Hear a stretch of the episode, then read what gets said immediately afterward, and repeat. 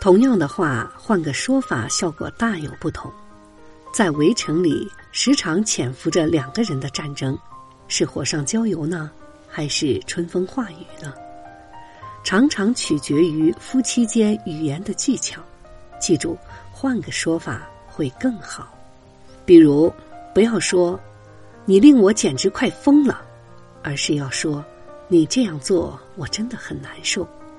笼统的否定一切，只会令关系愈加紧张。特别是对解释清楚生气的理由极为重要。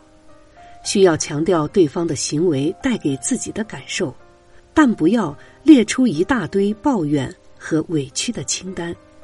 记住，一次只指出一个问题。例如，当我想跟你说话，而你只顾上网时，真的叫我很难受。比如，不要说“为什么你总是听不见我说”，而是要说。你的看法对我真的很重要。说自己的伴侣总是不听自己的，不仅是责备，而且还夸大了怨气。使用“总是”或者“从不”这两个字眼时，就不可能和对方进行正常交谈。这种全盘否定的说法，把问题的责任全部推到了对方身上。以另一种方式说。你的看法对我很重要。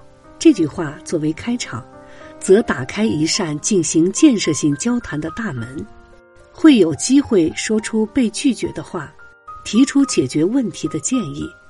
比如，不要说“说的对，我就是要离开你”，而是要说“那你给我一种想要离开你的感觉吗？”威胁的话能发泄情绪。听上去好像很吸引人，但它往往很危险。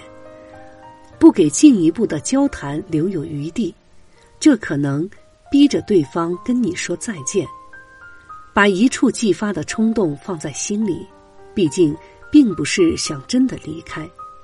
寻求进行交流的途径，只要夫妻关系没有破裂，说出真实感受，有助于触到问题的根本。对于大多数婚姻而言，动不动就用离来威胁，迟早会变成现实的。温馨小提示：博洋说，为了爱情的继续，婚姻的美满，妻子故要取悦丈夫，丈夫也要取悦妻子。至于如何取悦，乃是一种极高的艺术。